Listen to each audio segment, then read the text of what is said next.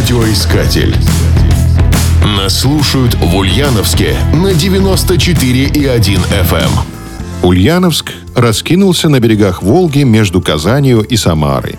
Город считается полиэтническим. В нем проживают русские, татары, чуваши. Даже в общепите чувствуется восточное влияние. К примеру, в местных кафе предлагают блюда татарской кухни. Костыбай – это лепешка из пресного теста, начиненная пшеной кашей. Эчпачмак – аналог узбекской самсы с начинкой из баранины. Шурпа – мясной бульон с овощами. Сладость под названием чак-чак в представлении не нуждается. Город был основан в 1648 году стряпчим Богданом Хитрово. Не подумайте, что стряпчий – это повар. Так в 17 веке называлась должность царского чиновника.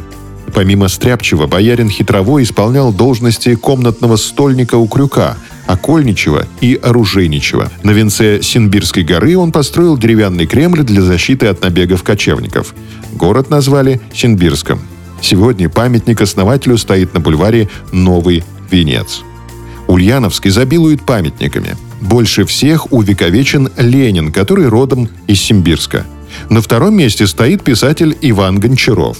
Он тоже родился в Симбирске. Его память увековечена мемориальной доской на родном доме на улице Гончарова и тремя памятниками в историческом центре города. Еще есть дом-памятник Гончарова на бульваре Новый Венец и мемориальная беседка Гончарова в Виновской роще. Самым оригинальным является памятник Дивану Обломова, главного героя известного романа Гончарова. Он установлен в сквере неподалеку от дома, где родился русский классик. У дивана красуется пара огромных чугунных тапочек – Туристы засовывают в них ступни и охотно фотографируются. А еще в Ульяновске находится единственный в стране памятник букве «Ё».